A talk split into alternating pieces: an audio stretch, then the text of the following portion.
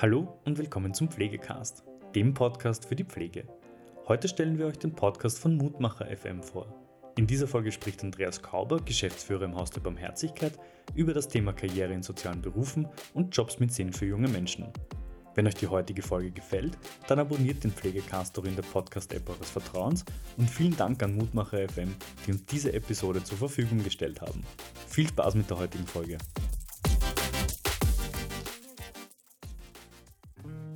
Hi und herzlich willkommen zu Mutmacher FM, die Stimme der Jugend. Für dich im Gespräch mit Menschen aus Wirtschaft, Politik und Gesellschaft. Hallo und herzlich willkommen bei Mutmacher FM. Heute zu Gast haben wir Andreas Kauber, Geschäftsführer von Harvard, Haus um Herzlichkeit Integrationsteam. Hallo und herzlich willkommen. Schön, dass du heute bei uns bist. Hallo, ich freue mich. Sehr schön. Ähm, ich, gleich zu Beginn würde ich mal gerne ein bisschen über deinen Werdegang reden. Mhm. War für dich von Anfang an klar, als du noch ein Kind warst oder in der Schule warst, dass du später beim sozialen Bereich arbeiten möchtest? Nein, nein, nein. Meine, meine Eltern waren beide im sozialen Bereich. Mein Vater bei der Rettung und meine Mutter damals auch bei der Rettung, danach im Krankenhaus. Und ich habe mir gedacht, oh mein Gott, ich mache niemals was im sozialen Bereich, weil irgendwie äh, äh, im Rettung, ich kann kein Blut sehen und, und, und bei einer Spritze falle ich auch gleich um und so weiter. Also es ging irgendwie gar nicht. Und ähm, eigentlich war mein Werdegang ein ganz anderer. Also ich habe ich lange nicht genau gewusst, was ich genau machen wollte. Habe dann eine, eine Lehrerin in der, in der Hauptschule gehabt, ähm, die Chemie unterrichtet hat und die hat mich irgendwie sehr begeistert. Also Experimente, das war irgendwie toll und irgendwie herausfinden, was passiert denn da genau. Und durch sie bin ich eigentlich so dazu gekommen, dass ich dann eine HTL für Chemie angefangen habe. Ähm, die habe ich dann ein paar Jahre gemacht, bin aber auch drauf gekommen, es ist nicht das Passende und bin dann ähm, auch ganz woanders hingekommen. Also ich bin dann eigentlich erst über den Zivildienst äh, in den Sozialbereich gekommen und das erste, wie ich diesen Zivildienstbescheid gesehen habe, den habe ich relativ lang aufgeschoben und dann kam ich aber zu Habit als Zivildienstleistender und und dann hat das recht rasch gepasst und also das war dann sehr sehr sehr berührend auch die die ersten die ersten Tage und, und die ersten Momente und dann habe ich eigentlich mein Leben komplett umgeworfen und Ah, das hast mir die nächste Frage vorweggenommen, weil ich mhm. fragen wollte, ob es ähm, ausgesucht war, dass du zu Harvard gehst oder ob das mhm. zufällig passiert ist. Aber mhm. statt in deinem Fall war es zufällig, dass du dort gelandet ja, ja, bist. Genau, genau, okay, weil ja. eben davor was ganz anderes gemacht. Also ich habe äh, lange in einem Fotolabor gearbeitet, habe ein eigenes Lokal gehabt, eine Karaoke-Bar im ersten Bezirk und habe das auch während meinem Zivildienst dann noch gemacht. Uh, und, und, und dann kam die Entscheidung eben, ich gehe in den sozialen Bereich, ich verzichte auch auf, auf Geld. Das war auch ein, ein Mitthema, dass ich in meinem alten Job eigentlich mehr verdient habe. Uh, aber die Arbeit war einfach sehr toll, Dinge gestalten zu können, uh, auch für, für was sehr, was sehr lebensnah ist, auch, auch verantwortlich zu sein, soziale Kontakte zu pflegen und, und in sozialer Interaktion zu sein. Das habe ich einfach glaube ich, sehr geschätzt, schon als Zivildienstleistender nämlich, ja. Ja, das finde ich mich sehr interessant, dass du schon sehr jung drauf gekommen bist, irgendwie etwas mit Sinn zu machen. Weil du gesagt hast, das große Geld ist schon nicht woanders gelegen. Warum? Also, ja. was war dann so wirklich der Grund, dass du okay, ich schlage eine Karriere dort ein? Du ja. hättest ja noch sagen können, ich glaube, ein, zwei Jahre. Mhm. Oder war das ein Ziel? Jetzt bist du schon 15 Jahre da, so lange bei Harvard mhm. zu bleiben? Mhm. Also, jung, also ich war damals, glaube ich, 23, wie ich mit dem Zivildienst angefangen habe. Also ich habe davor, glaube ich, schon relativ viel gemacht oder auch immer wieder Brüche in meinem beruflichen Leben gehabt. Ähm, warum ich dann geblieben bin, ich glaube, weil ich auch ein, ein, weil mir die Organisation ein Umfeld auch geboten hat, wo ich mich entwickeln habe können, wo ich Chancen bekommen habe. Also das, glaube ich, zieht sich so durch meinen ganzen Lebensweg, dass ich einerseits Chancen bekomme oder Chancen sehe oder sie mir einfach auch ein Stück weit vielleicht manchmal nehme und, und das Beste draus mache oder, oder mich auch teilweise, äh, also zum Beispiel während dem Zivildienst habe ich Gebärdenschuh, habe ich eine, eine, eine, eine, eine kleine Gebärdenausbildung gemacht und habe dann für die Mitarbeiter der Organisation Gebärdenkurse gehalten, unentgeltlich quasi zu meinem Zivildienst dazu, aber einfach aus der Freude und aus dem Spaß auch heraus, was zu lernen, was zu tun und was zu gestalten. Und, und so ist es halt dann weitergegangen, mit relativ schnell Stellvertretung dann geworden, dann Ausbildung angefangen. Ich habe keine Ausbildung gehabt, keine fachspezifische. Ähm, ja, und so ist es, hat sich dann entwickelt eben. Das ist sehr interessant. Ähm, und du hast dann die Ausbildung nebenbei gemacht? Genau, genau, berufsbegleitend. Äh, eine, eine Schule für Sozialbetreuungsberufe, ähm, wo, wo ich auch das erste Mal nicht genommen worden bin. Also da gibt's Aufnahmetests, da bin ich angeblich beim Psychotest durchgefallen, äh, wo ich dann auch zum, zum Direktor gegangen bin und gesagt, ich, ich würde gerne wissen, warum, weil ich möchte das machen und wenn, dann möchte ich mich gerne verbessern. Im Nachhinein, Jahre später, habe ich dann erfahren, dass, dass, es, ja, dass sie sich nicht sicher waren, weil ich so sprunghaft davor war, weil ich schon so viel gemacht habe und es gab viele Bewerber und ob ich das wirklich dann drei Jahre lang durchziehe. Ähm, bin dann ein Jahr später aufgenommen, habe mit, hab mit, mit äh, tatsächlich mit großem Erfolg auch abgeschlossen und es war auch so die erste Ausbildung, die ich hatte, die im Großen und Ganzen wirklich Spaß gemacht hat. Also ich glaube, das war auch etwas, wenn man sich dann wirklich bewusst für etwas entscheidet und vielleicht auch ein Stück weit dafür kämpft, dass ich das machen möchte, dann, dann hat das auch eine andere Energie. Also ich war nie ein guter Schüler davor und auf einmal war ich, war ich toll, ja. Und wobei ich bin mir auch teilweise nicht sicher, was hat das auch immer mit dem Umfeld zu tun, was man da gespiegelt bekommt, ja. Wenn man hört, hey, du machst was toll, ich glaube, dann wird's auch besser, als wenn man hört, na ja, Englisch kannst eh nicht, das konzentriere dich gar nicht drauf, ja. Das macht halt was. Ja, da kann ich dir, glaube ich, ganz gut recht geben. Bei mir ist die Schulzeit jetzt auch nicht allzu lange her. Mhm. Um, ähm, ich glaube, ich kenne es auch aus persönlicher Erfahrung und da wollte ich auch mal drauf eingehen, weil du gesagt hast, du das vom ersten Mal nicht genommen. Mhm. Das war für sicher für dich auch so ein bisschen ein Tiefschlag. Mhm. Wie bist du damit umgegangen, wo du sagst, okay, ich, ich gebe jetzt nicht auf und ich probiere es noch einmal? Ich, also wie gesagt, ich, ich war frustriert. Vor allem, ich glaube, ich habe die Absage per Post bekommen oder so und, äh, und, und habe halt eben nachgefragt und, und also was schon noch ein Stück weit war, auch meinen, meiner, meiner damaligen äh, äh, Chefin und, und im Team muss man das auch sagen, man ist jetzt nicht genommen worden. Also das macht ja auch was, ja. Aber ich habe mir gedacht, na, ich mag das machen und, und dann warte ich halt ein Jahr. Und im Nachhinein gesehen war es auch gut, weil es gab eine Ausbildungsreform, ich bin in eine neue Ausbildung reingekommen. Also eigentlich war es eine, eine, eine tolle Sache, ja. Das, also ich glaube, alles, was in meinem Leben war, hat irgendwie Sinn gemacht. Und davon habe ich was lernen können und mitnehmen können. Also hast du sozusagen an deinem, an deinem Traum einfach festgehalten und gesagt, ich gebe da nicht auf und hast es einfach ja. Positiv ja, entgegen, entgegengeblickt. Weil ich kann mir das schon vorstellen, natürlich, dass man sagt, okay, es ist dann frustrierend, wenn man da ein Ziel hat, wo man hin möchte. Und dann bekommt man die Absage dazu geschickt. Um, ähm, und das ist für mich interessant, vielleicht auch für unsere jungen Zuhörer und Zuhörerinnen. Wie gehe ich damit um, wenn es einmal nicht so läuft, wie ja. es laufen sollte? Ja. Hast, du das, hast du das zum Ausgleich gemacht oder bist du gesagt, okay, ich bin gut damit eigentlich umgegangen?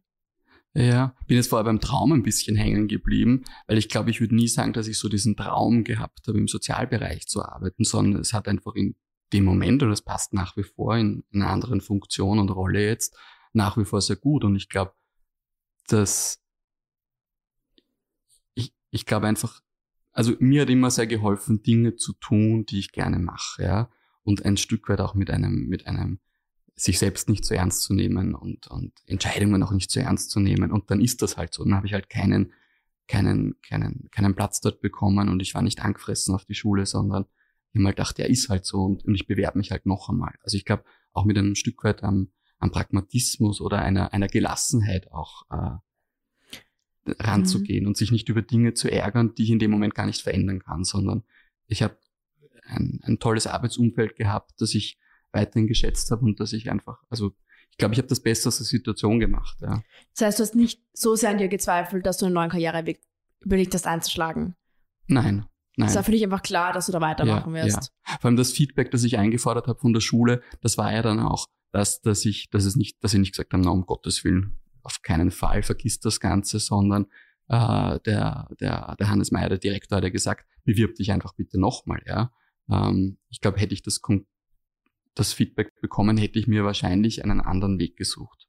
Aber es ist, das ist sehr hypothetisch, weil wie gesagt, mhm. ich glaube, ich bin jemand, der, der sehr im Moment lebt und hättest du mich vor fünf Jahren gefragt, ob ich Geschäftsführer werden möchte, hätte ich gesagt, nein, um Gottes Willen, ja. Also ich glaube, es sind Dinge, die sich ergeben und die dann in dem Moment auch Sinn machen müssen. Mhm. mhm. Ja, ich glaube, das macht auch gut Sinn, was du gerade ja. gesagt hast. Ich meine, ich würde auch noch mal gerne auf deinen Karriereweg ein bisschen mhm. eingehen. Du hast gesagt, von, du hast am Anfang nicht irgendwie auf einmal für Chemie interessiert, mhm. dann Karaoke-Bar, dann Zivildienst, sozialer mhm. Bereich. Aber du hast ja nebenbei eigentlich auch eine akademische Schiene ähm, eingeschlagen. Du hast ja dann auch einen äh, Masterabschluss gemacht. Ja. Wie war das möglich oder wie kam das dazu? Ja. Weil es ja sehr ungewohnt teilweise auch ist. Genau. Ähm, Also der, der, der Master ist, ist ein, ein, ein postgraduales Studium an der WU. Das heißt, ähm, ich habe nicht den, den klassischen äh, akademischen Weg eingeschlagen mit jetzt Bachelor und so weiter, sondern ich habe davor schon Ausbildung im Sozialbereich gemacht, äh, Sozialmanagement-Ausbildungen. Und die, die, die, äh, also für die meisten postgradualen äh, Lehrgänge ist eine Voraussetzung, dass man einen mindestens Bachelorabschluss hat. Aber es gibt die Möglichkeit, wenn man ausreichend Berufserfahrung hat und wenn man gewisse Vorbildungen schon hat, dass man das machen kann. Und den, den Master habe ich vor, vor zwei Jahren, glaube ich, jetzt zwei oder drei Jahren habe ich den begonnen und letztes Jahr abgeschlossen äh, und berufsbegleitend gemacht. Ja, also neben, neben meiner damaligen Funktion als Bereichsleitung bei Habit. Okay, das ist sehr interessant. Das heißt, wenn jetzt junge Leute sagen, sie möchten auch später mal in den Sozialbereich gehen, eine Ausbildung machen, haben sie eigentlich damit gewissen Programmen noch die Chance, auch später ja. da einen Weg einzuschlagen, genau. einen Master zum Beispiel zu machen, wenn sie das Interesse dazu haben. Genau, genau. Okay, ja, ja das ist sehr interessant, das war mir bis jetzt. Ich habe es auch schon öfters gehört, ja. aber nicht so ganz bewusst, dass es wirklich möglich ist. Aber es ist schön, auch ein Beispiel da zu haben, genau. dass es funktioniert. Ja. Sehr schön. Ja, also auch eben auch die, die Grundausbildung, sage ich mal, zum Sozialbetreuer, Sozialbetreuerin funktioniert auch berufsbegleitend. Äh, und äh, also da, da gibt es auch Arbeitsstiftungsprogramme über den, übers WAF zum Beispiel äh, oder AMS in Wien, die, die einem auch da helfen, in diesen Beruf einzusteigen und einem da unterstützen.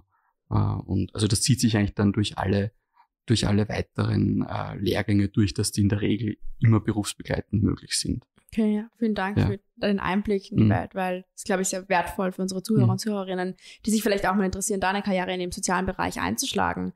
Ich hätte auch noch mal kurz eine Frage, wenn du heute noch mal 18 wärst, welchen Tipp würdest du dir geben? Hm.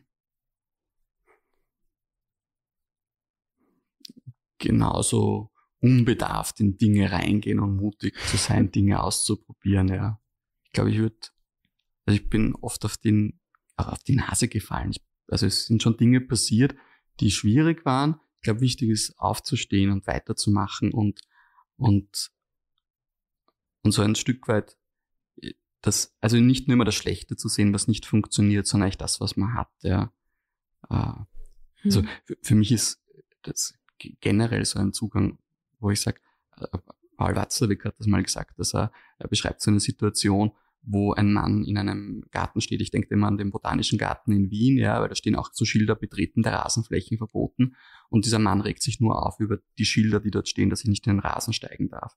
Aber sieht eigentlich nicht, ähm, was, was habe ich denn da rund um mich und was kann ich denn auch genießen und ich habe tausend Wege, die ich da gehen kann. Ja. Also ich glaube, das ist etwas, was mir immer sehr geholfen hat. Dieses, äh, ja, ist halt so, schauen wir auf das, was positiv ist. Also vielleicht diese auch dieses, das Glas ist halb voll und nicht halb leer äh, Bild, mhm. das dazu passt. So. Ja, das ist eigentlich ein sehr schönes Beispiel mit dem botanischen Garten. Mhm. Ähm, das, glaube ich, kann man sich sehr gut mitnehmen und einfach gut visualisieren im Kopf.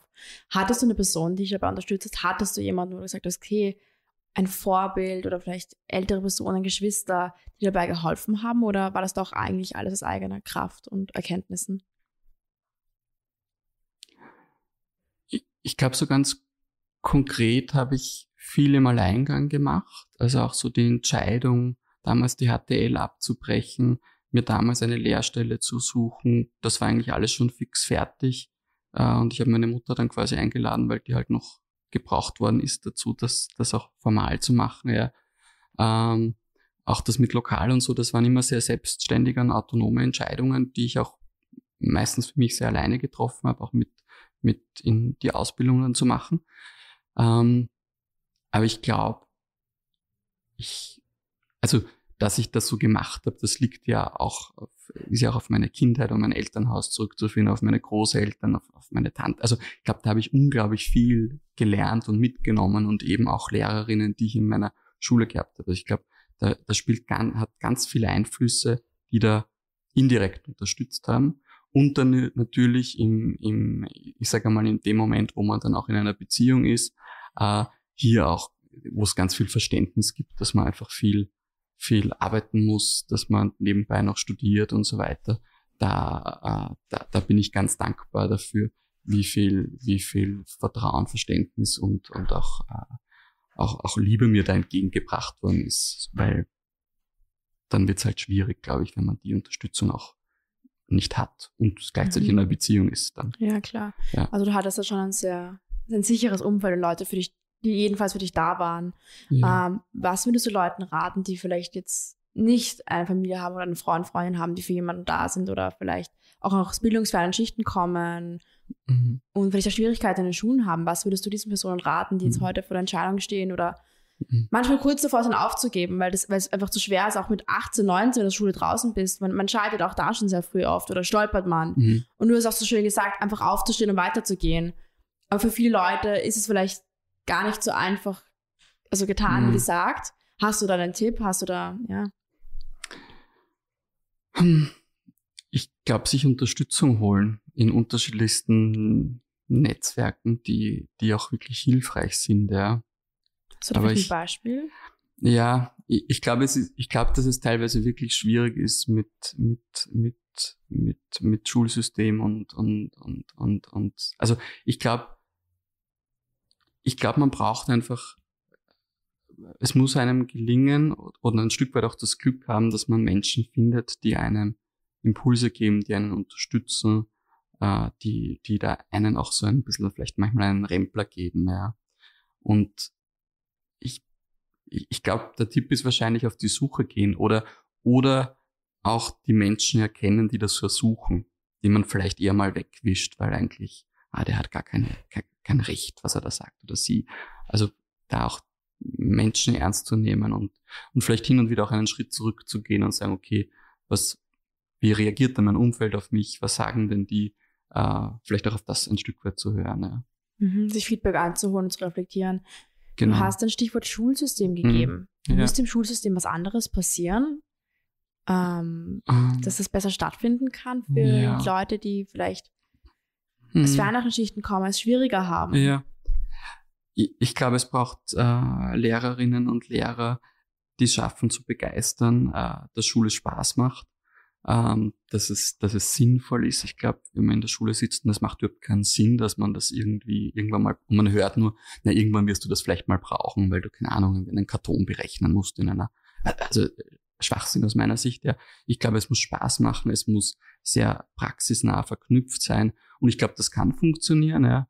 Ein, ein, ein, ein, ein, ein ein Freund von mir, der Felix Stadler, der macht äh, Schulgeschichten, auch so einen, so einen Blog, ja, und der hat auch eine, eine AHS in Schwächert unterrichtet und der hat es geschafft, auch mit einer hohen Migrationsquote drinnen, ja, und der hat es geschafft, Schülerinnen zu begeistern. Ähm, die sind gemeinsam ins Burgtheater gegangen und solche Dinge, ja. Ich glaube, da sowas braucht's, ja. Und ja. solche Veränderungen braucht's. Ja, ich, ich erinnere mich gerade an meine Schulzeit zurück und da bin ich ganz bei dir. Mhm. Da hatten wir mal zwei Geschichtslehrer und der eine mhm. war super zum Einschlafen. Ja. Da stand auf einmal so ein super junger, motivierender drinnen mhm. und die ganze Klasse war mit Fingerschnips dabei ja. und ja. niemand war mehr am Handy und jeder hat das ganze Jahr aufgepasst. Und dadurch habe ich mein Interesse dann später für die Politik gefunden, mhm. weil dann doch die Lehrperson da war, die jemanden irgendwie mitreißen konnte. Genau. Ja, ja, das stimmt, das ist einfach mhm. mehr davon geben sollte, beziehungsweise man halt da mehr darauf achten sollte, wenn man genau. Leute auch ausbildet. Ja, wobei ich würde es auch nicht den Lehrern umhängen, sondern es hat was mit dem Schulsystem zu tun. Und und es hat was mit Führung zu tun und es hat auch was mit Direktionen zu tun und äh, wie schaffe ich es auch Lehrerinnen zu begeistern für ihren Beruf. Also das, das, das sehe ich ja auch in meiner, in meiner Rolle als, als Führungskraft. Ähm, aus meiner Sicht geht es immer bei Führung auch darum, um Visionen zu erzeugen, um zu inspirieren, um Mut zu machen, um aber auch individuell zu unterstützen.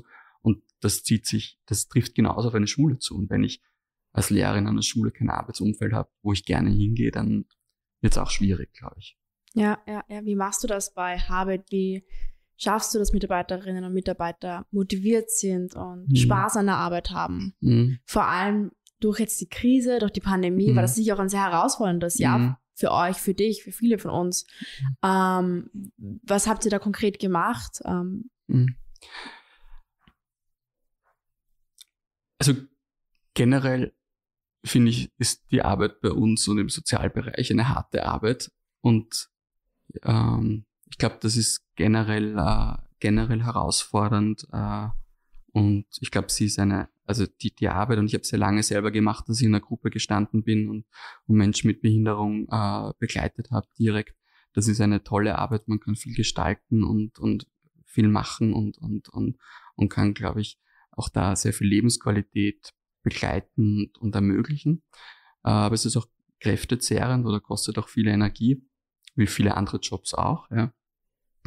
Und ich glaube, was immer, ich glaube, was wichtig ist, ist eine immer eine Balance zu haben zwischen, was sind die Bedürfnisse unserer Kundinnen, sage ich mal, der, der Menschen mit Behinderung, die wir haben, und was sind die Bedürfnisse meiner Kolleginnen und Kollegen. Und ich glaube, lange Zeit war es so, dass immer die Kundinnenbedürfnisse an erster Stelle stehen.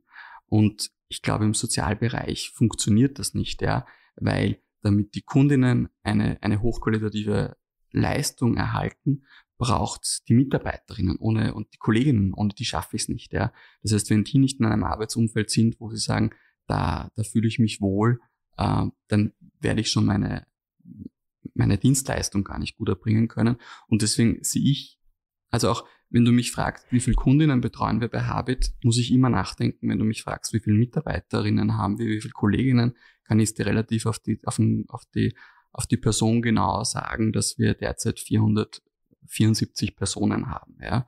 Weil ich glaube, mein Job ist es als Führungskraft, einen Rahmen für Mitarbeiterinnen zu schaffen, für Kolleginnen, für all meine, auch meine Kolleginnen in meinem Team, wo sie sich wohlfühlen, wo sie ein, eine sinnstiftende äh, sinnvolle Tätigkeit finden und, sage ich mal, bestmögliche Arbeitsbedingungen haben unter herausfordernden Bedingungen. Ja. Also ich glaube. Hast du da ein Beispiel? Ähm,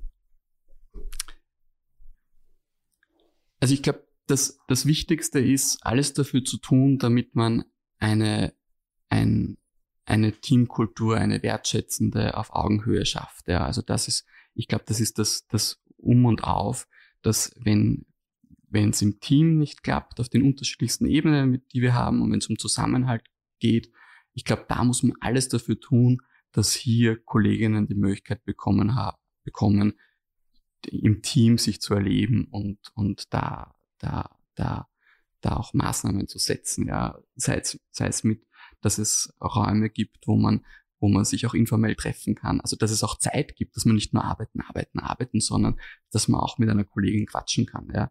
Ich glaube, das sind so ganz wichtige Dinge. Also, so Team, alles für den Zusammenhalt tun, ähm,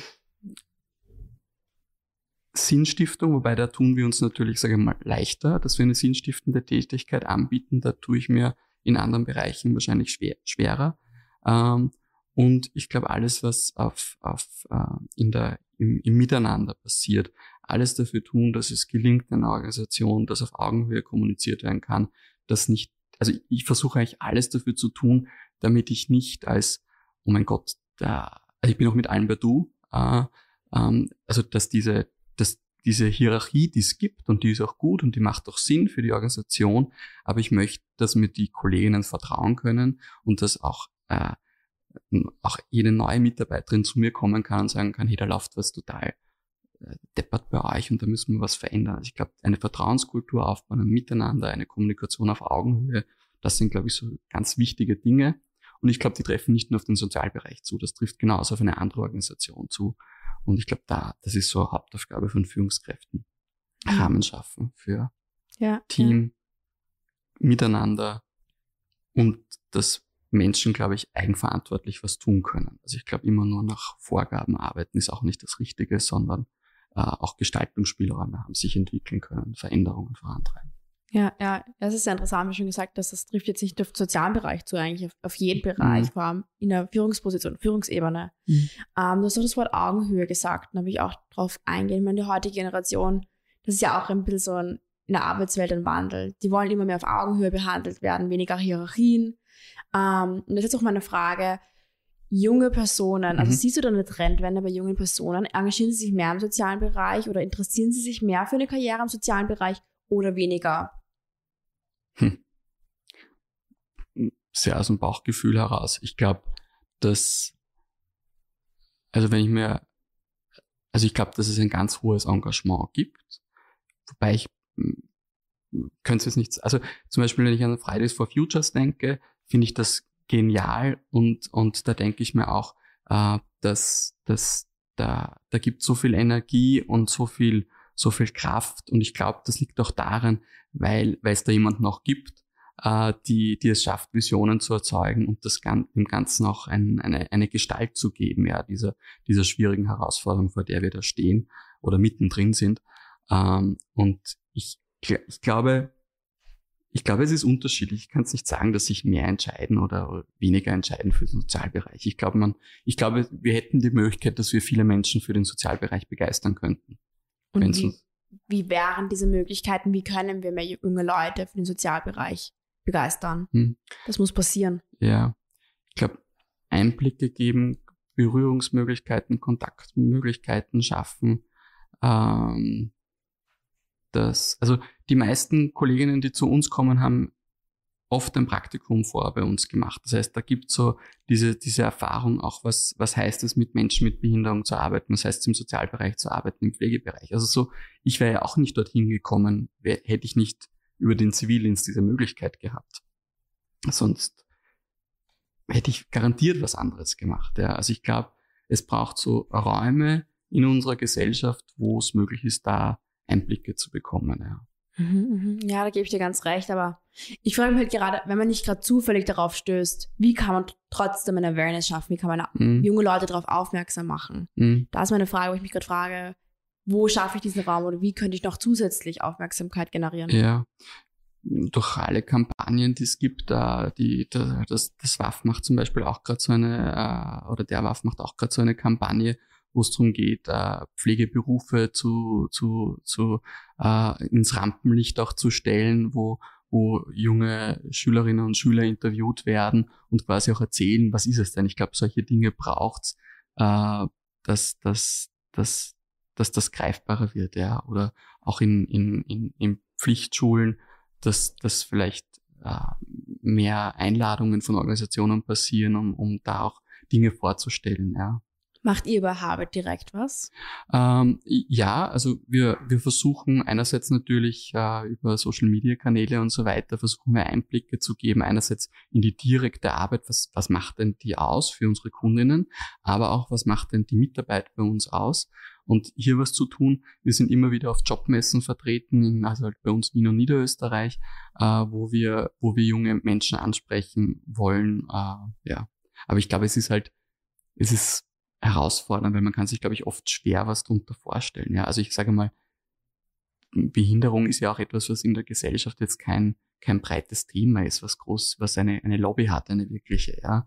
Äh, genauso wie Pflegeberuf. Also das ist total herausfordernd, im, gerade im geriatrischen Bereich der junge Menschen dafür zu, zu, zu begeistern, ja. Und ich bin davon überzeugt, dass das auch ein wunderbarer und ein toller Beruf ist, ja. Ähm, müssten mehr Incentives geschaffen werden für junge Leute dazu kommen. Ähm, vielleicht höheres Gehalt, mehr Bonusse, mehr, ja, mhm. andere Möglichkeiten, weitere Ausbildungsmöglichkeiten. Was muss geschaffen werden? Das, oder was könnte man schaffen? Man sagt immer, was muss passieren, aber was könnte man hier und, oder was könnte man jetzt tun oder was, ja. Mhm. Äh, Gehalt ist sowieso immer wieder ein Thema im Sozialbereich. Ähm, wo, wo immer mehr Gehalt gefordert wird. Das, das stimmt sicher. Wobei ich glaube, man muss sich auch immer im Verhältnis anschauen. Es gibt hm, Berufe, die wesentlich weniger verdienen als eine Pflegekraft und zugleich, also ich glaube, man müsste sich generell die Gehaltsverteilung anschauen und, und, und wie kann man da einen sinnvollen Ausgleich schaffen. Ähm also bei mir war der Anreiz nicht das Gehalt weshalb ich in den Sozialbereich gegangen bin, sondern die sinnstiftende und die sinnvolle Tätigkeit und dass ich hier gestalten kann. Ich glaube, das muss man herausheben. Bonusse finde ich ganz schwierig. Zeigen auch viele Studien, dass das eigentlich wenig bringt, also dass die Leute das sehr schnell abstumpfen und dann eigentlich äh, auch also dieser Bonus an Wert verliert. Ja. Ähm, ich, ich glaube, man kann, ich glaube, es gibt genug Menschen, die für einen Sozialberuf, für einen Pflegeberuf sich begeistern können. Und ich glaube, die muss man erreichen. Aber eine gute Frage, wie ich habe auch keine, keine, keine, so, ja. wir fokussieren uns halt sehr darauf, wie finden wir Kolleginnen, die gut zur Habit passen und uns da attraktiv darzustellen und, und, weil ich glaube, wir sind attraktiv, äh, und wie gelingt uns das, ja? Ja, definitiv. Es ist, mhm. es wirkt es auch als Arbeitgeber sehr mhm. attraktiv, muss, also ja, auch aus persönlicher mhm. Sicht einer jungen Person. Mhm. Ich habe mich jetzt auch gefragt, was würde ich als junge Person brauchen, um eine Karriere im sozialen Bereich zu starten. Ne? Und ich habe jetzt auch nicht direkt die Antwort darauf, aber ich glaube, doch auch einer der Punkte ist das Gehalt, auch für mich selbst. Es ist eine körperliche, aber auch geistige, sehr anstrengende mhm. Arbeit. Verglichen zu einem 40-Stunden-Job im Büro ist vielleicht körperlich im Rücken nicht gesund, aber du hast geistig viel, viel weniger zu schaffen und auch weniger Verantwortlichkeit wahrscheinlich als Menschen gegenüber. Mhm. Um, ähm, und da habe ich mich halt schon gefragt, ich glaube, dass es schon auch für junge Leute einer der Incentives ist. Um, ähm, aber du hast ja auch gesagt, wir, also ihr schaut darauf, gute Kolleginnen und Kollegen zur Habe zu bekommen. Macht ihr auch direkt was junge Leute anzusprechen, auch junge Leute zu bekommen, mhm. Lehrlinge, ähm, Zivildiener. Mhm. Ja. Macht ihr das? Ja. Also Zivildiener, Zivildiener, also wir versuchen es in, in, der Regel über, über Praktikantinnen, das heißt in Kooperationen mit, mit Schulen und Ausbildungsinstituten, um da äh, junge Menschen reinzubringen bekommen. Wir, wir haben auch so Arbeitsstiftungsprogramme eben mit dem AMS und, und WAF laufen, wo wir jedes Jahr um die 20 Kolleginnen, äh, neue Kolleginnen oder zukünftige Kolleginnen ausbilden. Also die müssen dann bei uns nicht anfangen, aber wir freuen uns, wenn die anfangen. Das dauert in der Regel so eineinhalb, zwei Jahre. Also da versuchen wir Menschen reinzubekommen, wobei das nicht unbedingt sehr junge sein müssen. Das können auch ältere Menschen oder, oder also ich sage mal auch Leute in meinem Alter sein, die sagen, ich mache jetzt was ganz anderes, ja. Äh, und, und da versuchen wir äh, Menschen zu erreichen. Also das ist so dass das, das, das in erster Linie, was wir tun. Weil es braucht halt, wo wir brauchen halt Menschen, Kolleginnen, die eine, eine Ausbildung haben, einfach aufgrund dieser Verantwortung, die du auch angesprochen hast. Und da hängen einfach ganz viele gesetzliche Rahmenbedingungen auch dran. Das heißt, ähm, wir, wir müssen, also wir versuchen Leute zu finden und die dann im Ausbildungsprozess auch zu begleiten. Ja. Zivildienstleistende mhm. haben wir ein paar. Ähm, aber das, also wir fokussieren uns gerade sehr auf Praktikantinnen vor allem, die dann ja. als Mitarbeiter. Ja, ich glaube, es ist eh ein richtiger guter Schritt, da einfach mit mhm. Schulen, die aus dem Sozialbereich kommen oder auch mhm. vielleicht andere junge Leute, die sich dafür interessieren, mhm. da zu kooperieren und gemeinsam zu mhm. arbeiten. Ähm, mhm. ich glaube, das ist ein sehr, sehr guter Start, mhm. vor allem für junge Leute nach der Schule, die vielleicht eh oft gar nicht wissen, hey, was kann ich machen? Und da einfach eine neue Karrieremöglichkeit vorgeschlagen zu bekommen oder zu genau. sehen. Genau. Also was wir zum Beispiel gemacht haben vor kurzem, äh, im, im September haben wir einen, einen, einen Live-Talk auf, uh, auf Facebook gemacht zum Thema, welche Ausbildung brauche ich, um im Behindertenbereich zu arbeiten. Weil das sind ganz oft Fragen, die auch äh, an meine Kollegin kommen, die kommen, die ist bei uns im Recruiting und die, da kommen ganz viele Fragen, auch bei WhatsApp teilweise, was brauche ich denn, damit ich bei euch arbeiten kann? Also da versuchen wir schon auch eine, ein Stück weit Informationen zu geben, ja, wobei das natürlich nicht unser Kernauftrag ist als Organisation, ja. Aber das, ich glaube, das war schon auch hilfreich, ja, wenn wir dann mhm. unterschiedliche ähm, Teilnehmerinnen gehabt äh, von Ausbildungsinstituten, äh, die dann äh, erzählt haben, wie, wie komme ich denn da rein, was brauche ich denn und welche Fördermöglichkeiten gibt es auch, wie schaut es mit Gehalt aus und so weiter. Ja. ja, ich meine, das ist eher ein gutes Stichwort. Wie komme ich denn bei euch rein? Also was benötige ich, wenn ich als junge Person denke, hey, das hört sich doch attraktiv an. Vielleicht brauche ich ein Grundwissen oder irgendeine gewisse Fähigkeit als mhm. Person selbst. Mhm. Was sagst du? Also das Beste ist mal uns einfach anrufen oder schreiben, ja. Ähm, einfach auch mal mit uns in Kontakt treten und dann, glaube ich, muss man sich immer individuell anschauen, was, was bringst du denn schon mit für eine Ausbildung? Oder wenn du noch keine hast, dann beraten wir und begleiten wir, was, was für Möglichkeiten, welche Wege gibt es. Ist zum Beispiel so, eine, so ein Arbeitsstiftungsprogramm etwas, was, was Sinn macht. Ähm, und sonst, wenn du schon eine abgeschlossene Ausbildung hast, die für, für die Arbeit mit Menschen mit Behinderung äh, passt, also diplomierte Sozialbetreuerin, Pflegeassistentin, diplomierte Krankenpflegeperson zum Beispiel, dann kannst du bei uns sowieso sofort anfangen. Und also ich glaube, einfach mit uns in Kontakt treten und fragen und, und äh, wir antworten hoffentlich auf alles, was reinkommt. ja, genau. Okay, ja, vielen Dank. Ich mhm. hoffe, das ist hilfreich auch für unsere Zuhörer und Zuhörerinnen, ja. die sich vielleicht doch auch für den Karriereweg im sozialen Bereich entscheiden.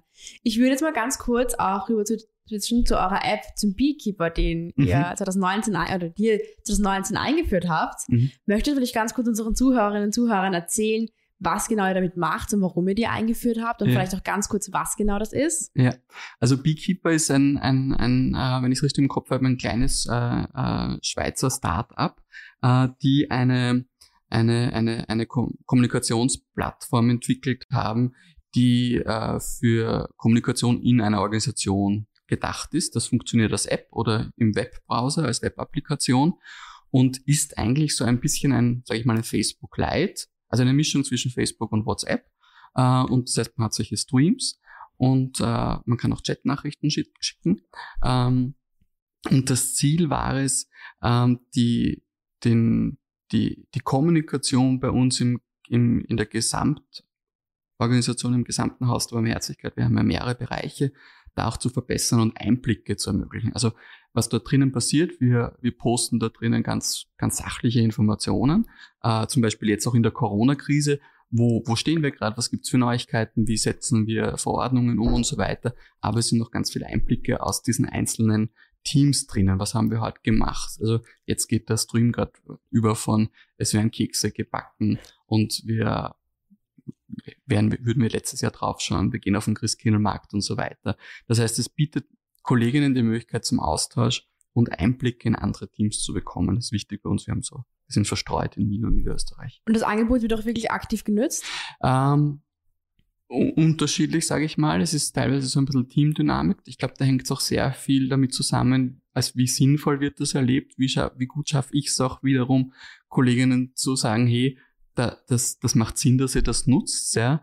Ähm, also derzeit liegen wir bei einer, bei einer, bei einer Quote bei Habit, glaube ich, bei, bei rund 65 Prozent der Kolleginnen, die das nutzen, weil natürlich die Hemmschwelle ist da, ich brauche mein Privatgerät dafür.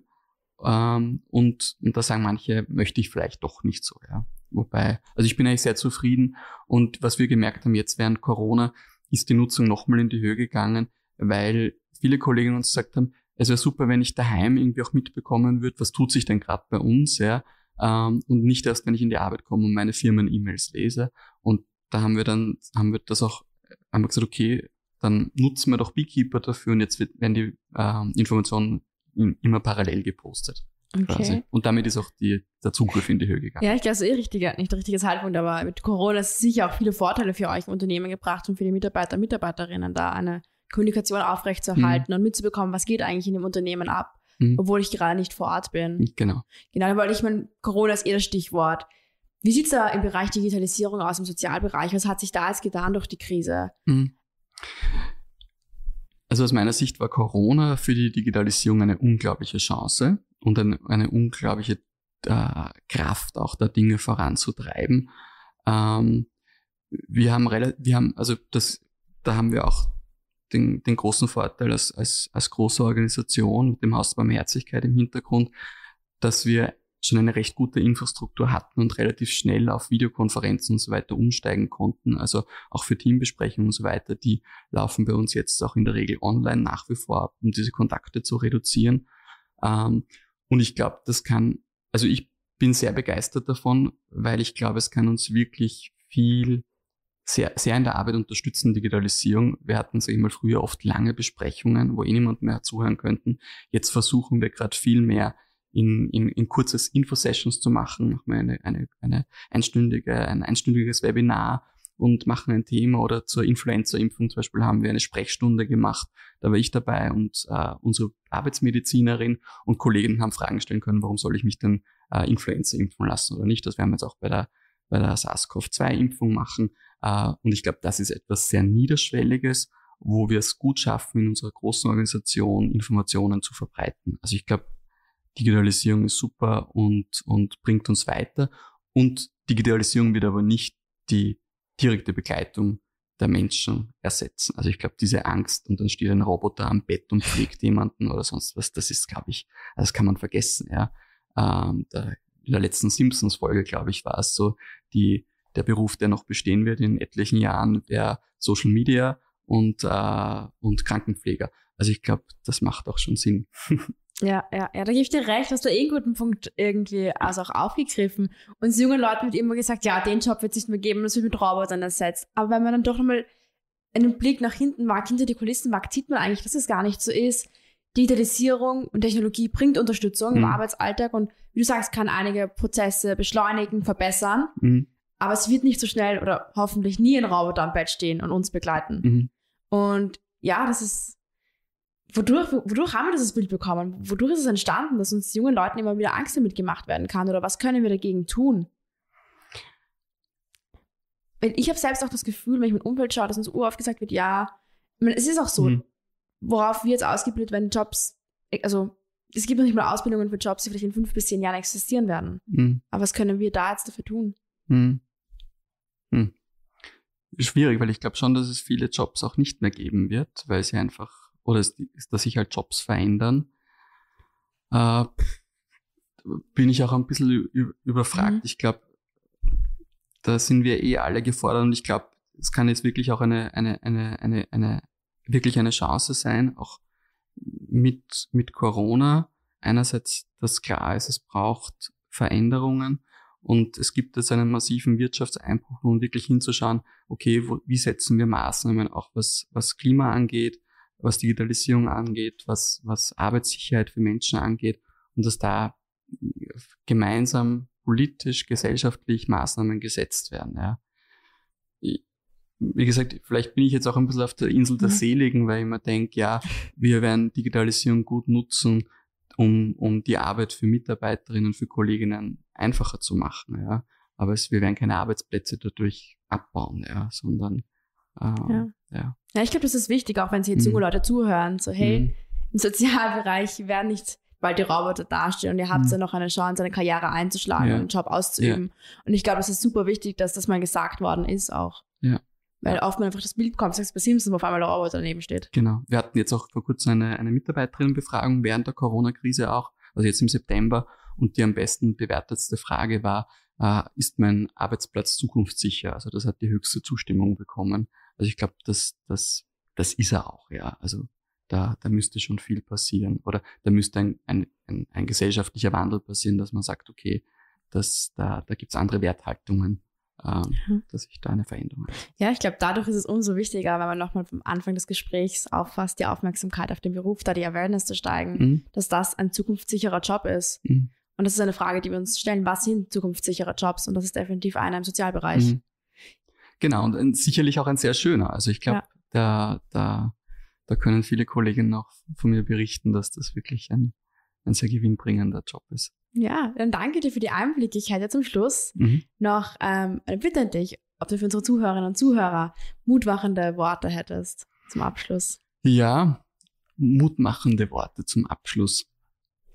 Also ich glaube, eh dieses, das Glas nicht halb leer, sondern halb voll sehen, das Beste aus Situationen machen, ähm, mutig sein, sich selbst nicht zu ernst nehmen auch und, und an, an Dinge glauben und, und, und auf der Suche, glaube ich, immer sein nach dem, was macht einem Spaß und was macht Sinn. Ja, ich glaube, dann kann sehr viel gelingen äh, und, und ja, dann kann auch jeder, jeder das Beste aus seinem Leben machen.